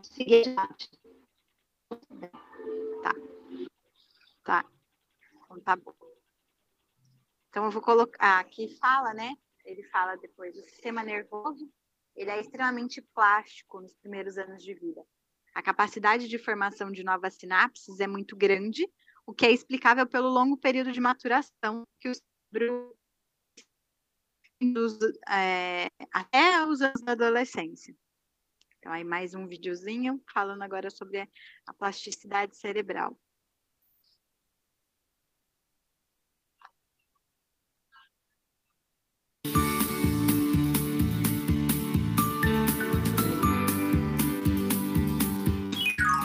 Já ouviu falar em plasticidade cerebral? Bom, plasticidade cerebral é a capacidade que o seu cérebro tem de se remodelar ao longo da vida, em função das novas experiências pelas quais você passa. Quer saber como isso acontece? Dê uma olhada.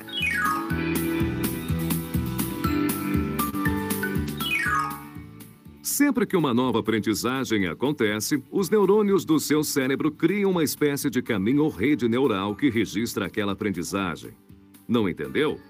É mais ou menos assim. O seu cérebro está repleto de neurônios, cerca de 86 bilhões. Os neurônios são as células nervosas, elas captam informações, processam essa informação e passam adiante para outros neurônios. Quando você está aprendendo, alguns desses 86 bilhões de neurônios estão particularmente ativos, ocupados em registrar no seu cérebro aquela nova aprendizagem. E quanto mais você exercitar aquela aprendizagem, mais fortes ficam as ligações entre os neurônios que a registraram. Como uma estrada pela qual você passa várias vezes e deixa marcas cada vez mais fortes. Por isso é mais difícil de esquecer coisas que fazemos com frequência pois as conexões entre os específicas são mais fortes. Aprendizagens com conexões fortes são fáceis de lembrar, já aprendizagens com conexões fracas são mais difíceis de recordar.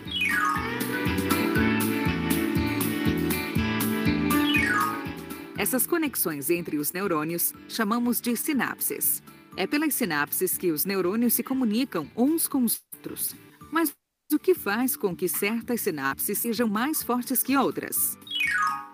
Um dos fatores que fortalecem sinapses é a sua ativação repetida. Quanto mais se ativa uma sinapse, mais ela se fortalece. E uma das formas mais comuns de se ativar sinapses é pela prática, ou seja, quanto mais você coloca em prática um determinado conhecimento, mais fortes se tornam as sinapses relacionadas a ele. Isso quer dizer que o cérebro se modifica fisicamente na medida em que as aprendizagens vão se consolidando. Os neurônios, literalmente, vão esculpindo as suas aprendizagens no seu cérebro.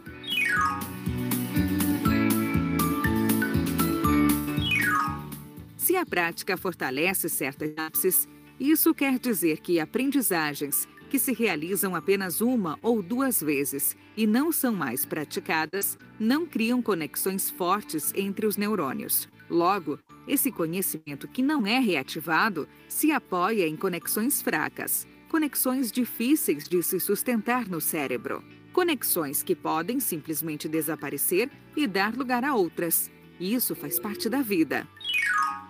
De fato, essa reformulação de conexões é um processo tão dinâmico que, se uma parte do seu cérebro for danificada em um acidente, as outras partes vão tentar reorganizar para dar conta das funções que antes eram realizadas por aquela área que foi danificada. Nem sempre o cérebro consegue ter sucesso pleno nesse sentido, mas há casos muito interessantes na literatura médica. Essa capacidade de aprendizagem e de remodelação constantes é o que chamamos de plasticidade cerebral ou plasticidade sináptica. E ela existe por toda a vida, embora seja mais forte na infância e durante a adolescência e a juventude. Bom, a gente se vê no próximo vídeo, mas você pode fortalecer suas sinapses consultando a bibliografia utilizada nesse vídeo ou interagir É, esse, esse vídeo ele dá uma pontezinha para o capítulo 2, né? Que ela vai falar mais, eles vão falar especificamente mais sobre isso. É, ainda nesse primeiro capítulo, ela coloca sobre uh, o que ela estava falando ali, né? Que o treino e a aprendizagem eles podem levar à criação de novas sinapses e à facilitação do fluxo de informação dentro de um circuito nervoso. Então, é o caso de um pianista.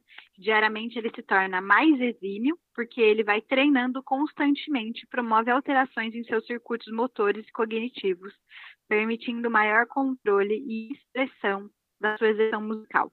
Por outro lado, o desuso ou uma doença podem fazer com que ligações sejam desfeitas, empobrecendo a comunicação nos circuitos antigos.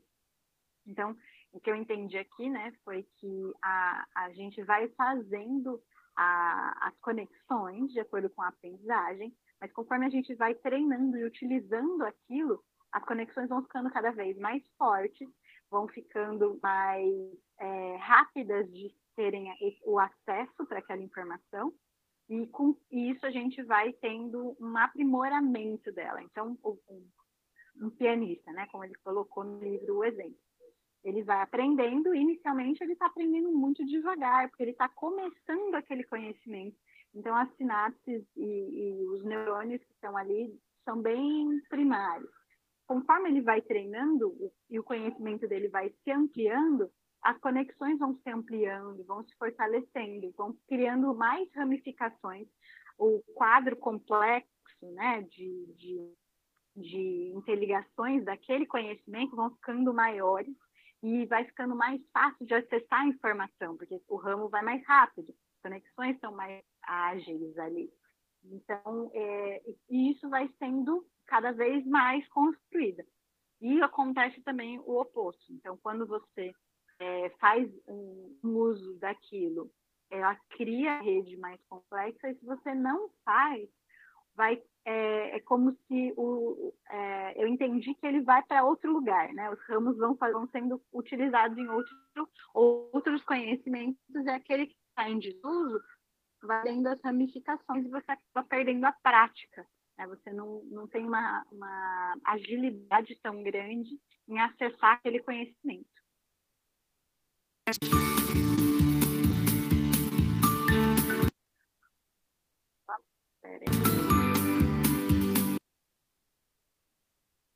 que alguém abriu aqui o microfone. Deixa eu ver. A Ana. Você quer falar? Não, fechou. tá. Eu vou continuar. A aprendizagem, então, é a consequência de uma facilitação da passagem da informação ao longo da sinapse. Resumindo, pela formação e consolidação das ligações entre as células nervosas.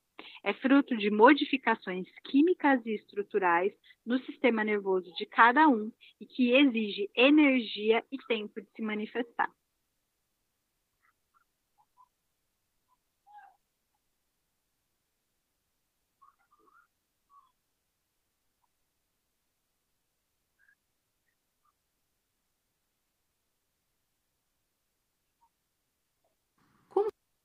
Como será que o nosso cérebro aprende? Vamos ver. Aqui na frente fica a nossa memória de trabalho, onde estão todas as informações de que a gente tem consciência nesse momento. Já a memória de longo prazo está espalhada por todo o córtex cerebral e tudo está conectado pelos mais diferentes caminhos.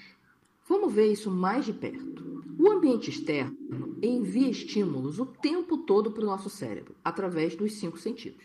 Alguns desses estímulos chamam a nossa atenção e são filtrados para dentro da memória de trabalho. E essas informações do ambiente que foram para a memória de trabalho funcionam como verdadeiros ímãs. Eles trazem informações que são relacionadas lá da memória de longo prazo. E nesse momento a mágica acontece.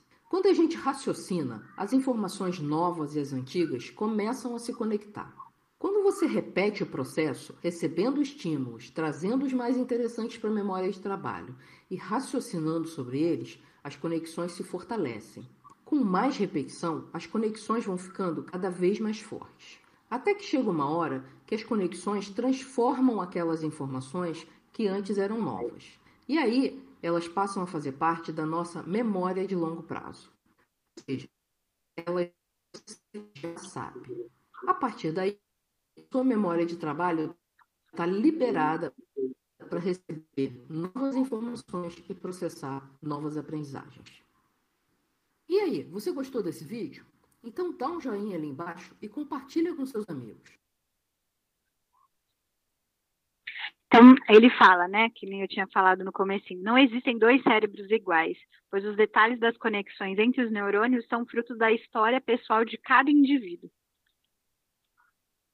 isso eu achei fantástico, essa parte assim, de é, que não existem dois cérebros iguais, é igual à história mesmo da pessoa, né? Eu fui conseguindo perceber na construção do texto desse primeiro capítulo é, muito do que a gente entende como é, da psicologia mesmo, né? Nas, nas, no nosso histórico.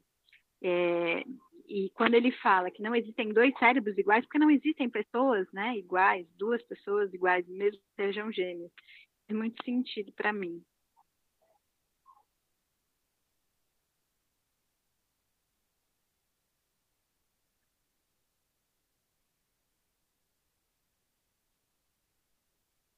Aqui. Achei estranho que já estava nessa parte.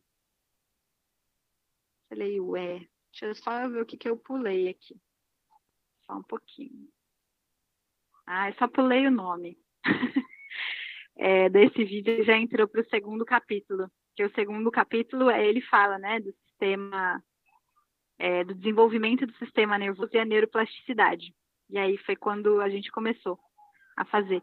O que eu tinha preparado era isso do resumo, é, um pouquinho, né, do que eu entendi do dos dois textos, do primeiro e do segundo capítulo. É, não sei se alguém quer falar mais alguma coisa. Eu acho que é importante a gente é, pensar também como que a gente é, dá seguimento para esses para esses estudos.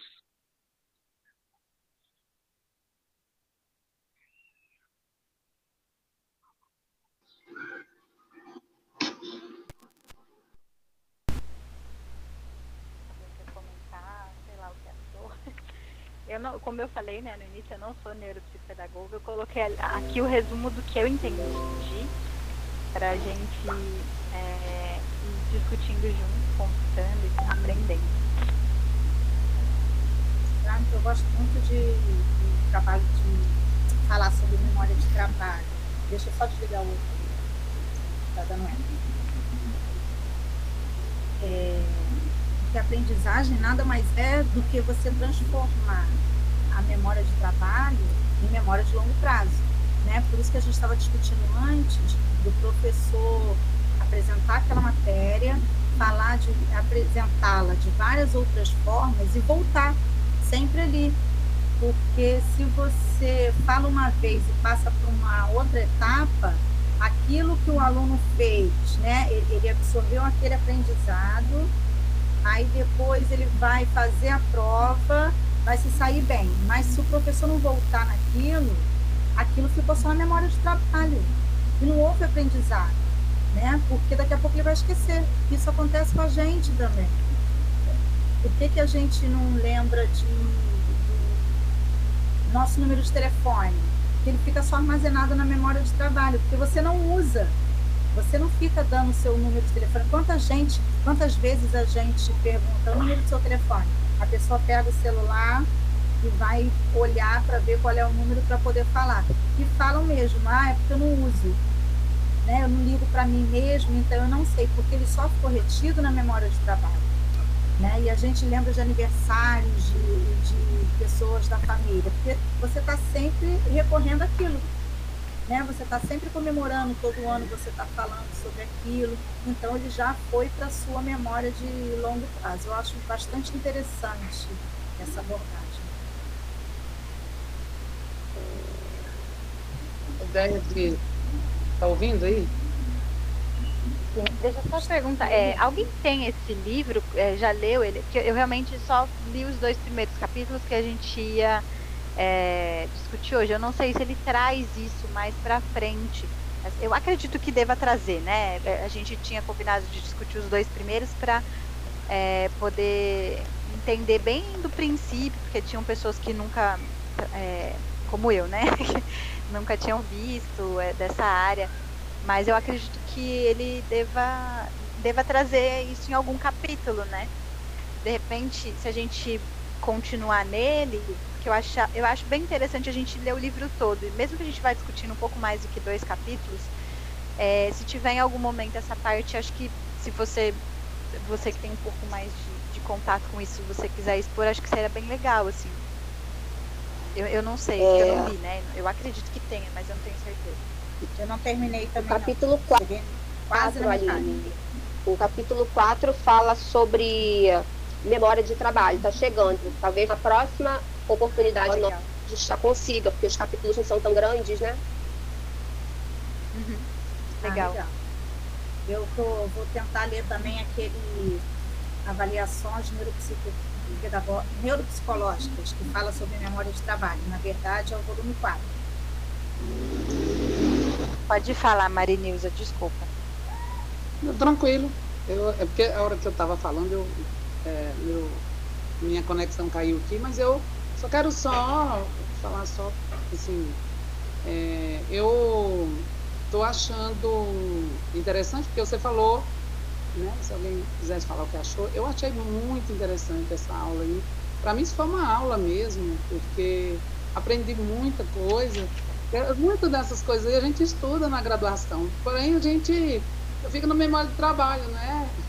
professora Aline e a professora Cristina, que gostam, trabalham muito com a aula, com a memória de trabalho. Então, eu, como cérebro, tenho um cérebro hiperativo mesmo, muita coisa fica na área de trabalho, eu tenho, na memória de trabalho. Eu tenho que estar lembrando, tenho que estar lendo, tenho que estar pegando é, material. E eu achei interessante essa, essa fala aí da. Acho que foi a professora Aline que falou é, da questão da, de voltar na, naquilo que se estava fazendo, né, para não, se perder. E, e aí dar continuidade aqui na, na, nessa, nesse grupo, nessa reunião. Eu, eu, eu acho interessante a gente dar continuidade a essa, essa, essa atividade de nos reunirmos e estarmos discutindo aí os, os outros capítulos do, do livro. Essa, essa explanação que você fez aí com a exposição dos slides fez a gente entender bastante, muita coisa, né? Até não, tirou assim dúvidas que a gente às vezes tinha, fez. Eu mesmo entendi assim. Para mim foi maravilhoso, foi muito bom mesmo, eu aprendi muito mesmo. Cada dia a gente aprende mais, né? Quero agradecer mais uma vez a você, ao Ângelo aí que fez a organizou toda essa, né, essa parte aí da, do espaço para a gente estar tá estudando.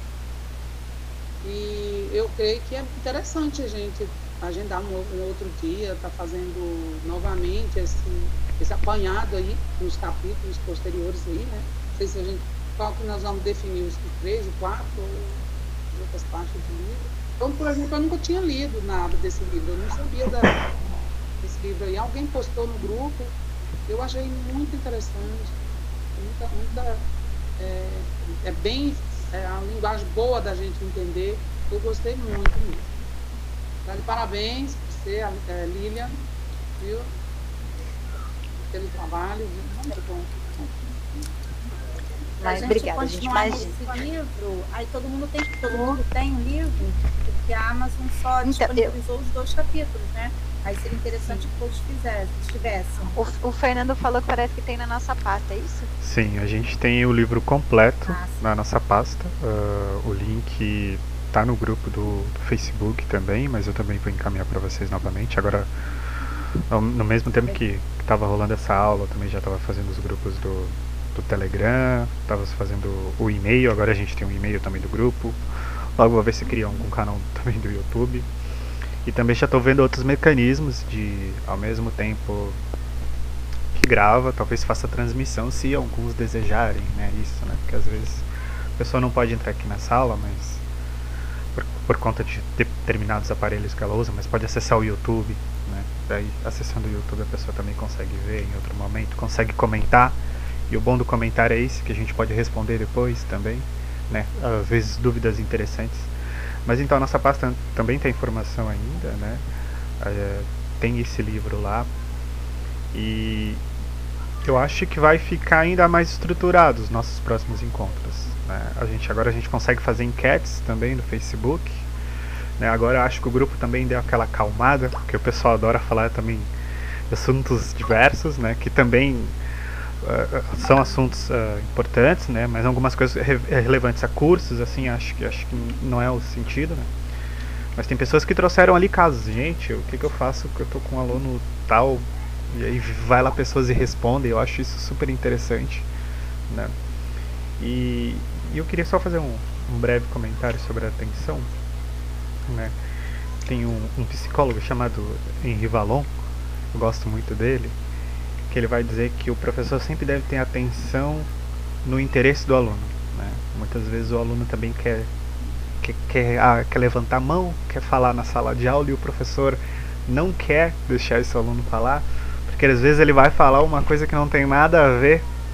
É, o professor pensa assim muitas vezes com aquilo que o professor está passando, né? conta, uma, conta uma história e acaba distraindo a turma. Eu já vi relatos disso e já vi isso uh, em acompanhamento na, nas escolas, né?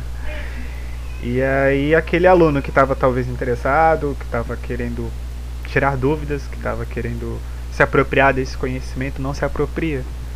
E essa, essa rotina do professor, né, de ter que dar conta, a gente tem uma BNCC também que, que quer empurrar conteúdos que talvez não são, não são importantes, nem interessantes para esse aluno, né? A gente tem, um, tem uma demanda de conteúdos para dar dentro da sala de aula. E aí a gente quer passar conteúdo, passar conteúdo, passar conteúdo, e esse conteúdo não se acomoda uh, nesse aluno, né? Eu, eu acho interessante a gente sempre ter o interesse do aluno como, a, como questão principal.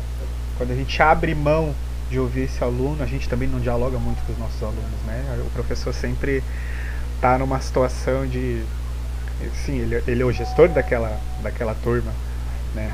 Mas a gente ainda olha o professor como superior, detentor ainda do conhecimento, que não dialoga com essa criança e que aprende com essa criança também. A gente também aprende.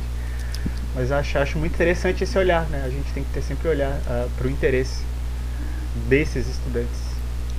Era isso. Ah, e espero que o grupo, né? Hoje, hoje veio poucas pessoas, mas também eu fiquei sem telefone, né? Eu, eu, tive meu telefone furtado, fiquei um bom tempo sem entrar no grupo. Quando vi já tinham organizado a reunião, ainda bem. Né? E espero que vai ficar ainda mais, mais conciso as datas. Né? Acho que creio que vai vir mais pessoas. Tem outras plataformas também que pretendo indicar. Temos professores que são professores de neuropsicopedagogia, temos três no grupo. E elas querem trabalhar com funções Sim. executivas. Né? Elas já, já, já deixaram no meu privado a demonstração de querer ministrar um um conteúdo também sobre funções executivas. Óbvio que daqui a pouco a gente, a gente esclarece melhor ali, cada grupo, tem pessoas que querem ir mais para o lado da clínica, estudar coisas mais da neuropsicopedagogia escolar. Mas o grupo vai tá começando a tomar uma forma, né? A gente ainda está iniciando, está começando a engatinhar. Isso. Eu pensei uma coisa aqui agora, Fernanda. Seria excelente. É, eu pensei em uma coisa agora, de repente a gente poderia manter é, as discussões do grupo uma vez por mês e intercalando quinzenalmente essas professoras apresentarem esses temas como uma aula mesmo. É, aí de repente ficaria um tempo menor do que as discussões que estão mais maiores, ou enfim, o tempo que elas precisarem, mas de repente a gente poderia fazer isso. A gente pode, por exemplo, o primeiro. No primeiro 15, sei lá, né? 15, dentro dos 15 dias elas é, apresentarem a aula e no final do mês a gente trazer o texto, a discussão dos capítulos. Não sei, daí a gente pode se revezar, quem for fazer as discussões. Acho que essa seria muito legal se a Aline já, né, que tem um domínio maior desse do capítulo 4, se ela puder é, apresentar o 3 e o 4. Eu pensei aqui numa data, porque como a gente dezembro é, é Natal, a gente não ia conseguir fazer muito longe, né? O último, de, o último seria dia 19 é, de, um sábado antes do Natal, né? Dia 19 de dezembro. Não sei o que, que vocês acham, se seria possível essa data, se seria possível você, ali trazer esses dois, esses dois capítulos. E aí, Fernando, se você puder entrar em contato com essas professoras, ver se antes dessa data alguém não conseguiria apresentar como uma aula, seria, acho que, muito legal se a gente puder ir fazendo nesse esquema, assim. O que vocês acham? Pode eu ser. concordo. Acho que é legal. Acho interessante. A gente precisa disso, né? Está todo Sim, mundo é voltado né, para assim, esse interesse de, de aprender e discutir, porque a gente só acha grupos que todo mundo posta material e não tem essa dinâmica, né? Que você vai aprendendo um com o outro. Acho que é a melhor forma, por mim, é. tem. Legal. Então pode ser dia 19 ali? Você conseguiria? Eu Pode, sei que a gente tem menos tempo do que desses daqui, mas sei lá. Tá, tá. Possível? Pode ser. Legal. Aí, Fernando, e... você consegue então mandar. Ai, desculpa. Então a Aline fica com 3 e com 4, só para saber o que, que a gente vai ter que Isso. reler. Tá. Isso. A Aline apresenta o 3 e o 4 no próximo Daí pode ser dia 19? Tudo bem para vocês? Pode ser, por mim tudo bem. A gente mantém esse horário das duas, eu acho que nesse momento, porque o pessoal foi o que votaram, né? Na verdade. É, eu sei que hoje tem poucas pessoas. É, eu não sei se a galera que não conseguiu entrar hoje é porque tem aula da pós em algum momento, se é uma vez por mês, como é que é. A gente pode ir entendendo isso mais pra frente. Como hoje é dia 19, é, não ficou no finalzinho do mês, então de repente a gente consegue entender melhor esse processo também da, das pessoas. Aí a gente vai organizando como ficar melhor. Sim, sim, eu acho que, que também no próximo vai ficar fica mais fácil, porque a gente já tem uma data prevista e também tem um e-mail, né? A gente já encaminha também por e-mail. Eu acabei mandando e-mail às pressas ali, escrevi até todo errado, mas enviei. Uh, então acho que é sempre bom lembrar eles um, dois dias antes também. Né? E também vamos ver plataformas, outras também plataformas que talvez, eu não sei qual é a capacidade dessa plataforma, de quantidade de pessoas, mas acho que. Aqui eu acho que é limitado. O Zoom aqui corta-se, né? Se for uma é. hora. Eu tô pensando uma coisa, que você poderia criar um classroom do e-mail. Porque aí hum. facilita. Eu não tem e-mail cadastrado, não. O quê? No Classroom? Não, é, é assim, pro Fernando mandar, eu sou nova no grupo, não tenho Ah, eu ah, também tá. não, eu também não me cadastrei. Eu respondi o questionário, mas eu não, também não recebo o negócio sim, lá. Sim. Mas eu acho que se criar um classroom, facilite, talvez. Eu pensei agora que tem outros grupos de estudo, porque daí você vai mandando o texto lá, aí o próprio e-mail do classroom já avisa o dia que é a reunião antes, eles mesmos ah, criam naquele no Google Agenda, sabe? Essas o, o Classroom vai fazendo tudo isso automático, de repente facilita. Sim, sim. É, uma opção. Boa. Então, viu? A gente tem muita coisa ainda para construir ainda, né? A gente tem muito, é. muitas coisas para fazer, mas é isso, né? Vamos tocando. Mas eu acho que já foi ótimo a gente ter conseguido fazer esse primeiro encontro. A gente estava bem bagunçado no início, né? Eu, eu acho que foi muito bom. Eu queria agradecer, Fernando, mais uma vez, é, você que teve a iniciativa de perguntar sobre um grupo de estudos e que criou tudo é, essa, essa dinâmica que a gente vem construindo agora junto, mas inicialmente partiu de você. É, agradecer vocês por estarem aqui comigo hoje, compartilharem me ajudarem a construir esse conhecimento. Eu quero agradecer mais uma vez aí a todo mundo, a aí, é, organizou tudo pra gente. É, como eu falei com vocês, eu ainda tenho muita dificuldade mais certinho. E a nossa nosso primeiro encontro aí, apesar de ter pouca gente, mas foi foi bem, e eu vi que deu certo, né? Foi bem, bem organizado mesmo. Né? A Lília teve todo um, um, carinho aí de professora, professora universitária, viu, Lília? Já... Eu, gente, então, é, estamos fazendo, eu é, estou fazendo um que não tem um estágio, né? Mas esse, essas reuniões estágio para gente, porque é um aprendizado a mais, né? Paralelo ao curso assim, muito bom, eu estou muito feliz de estar participando. Uh, a próxima reunião para mim está ótima. Né? Acompanhar o terceiro e quarto capítulo também. Está muito bom. E vamos pedir a Deus, né, para dar certo, para dar tudo certo, não acontecer nenhum imprevisto até lá. Bom fim Obrigada para você também. Eu vou precisar sair, tá, gente? Então, é, eu acho que se eu sair, ninguém cai, eu acho que fica normal aqui. Mas aí depois eu escrevo direitinho lá no grupo, Fernando. Se você quiser escrever, mas senão eu depois eu coloco lá que a data que ficou, o capítulo que vai apresentar. Tá bom? Aí você me avisa só se você quiser, aí eu depois eu não ponho. Tá bom. Uh, ficou qual obrigada. capítulo mesmo? 3 e 4. 3 e 4, né? Correto. Então. É a, a Aline que vai apresentar. Ok. Se a Aline, a também Aline... quiser colocar lá também, pode ficar tranquilo. E eu vou encaminhar o link também para vocês ali no grupo ali de qualquer do, do texto completo. Mas acho que fechou então, pessoal. Eu também vou me retirando então. Uh, agradeço a presença de todos. Espero que a gente possa se encontrar aqui dia 19. Obrigado, gente. Tchau, tchau. Obrigada, gente. Tchau. Tchau. Tchau. Tchau. Olá, galera. Falcone na área. Peço novamente desculpas né, por quem ouviu o nosso primeiro Neurocast. É, a gente está aprendendo ainda a utilizar as mídias, ainda mais nesse tempo de pandemia. Né?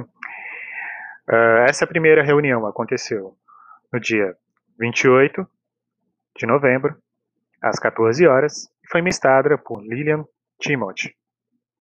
Os dados desse episódio estão na descrição, a Lilian é mestre em psicologia, e nós lemos né, o livro Neurociência e Educação, né, Como o Cérebro Aprende, capítulo 1 e 2. No dia 19, nos encontraremos novamente para ler o capítulo 3 e 4. Então estudem, espero que possamos nos encontrar no próximo encontro e até mais.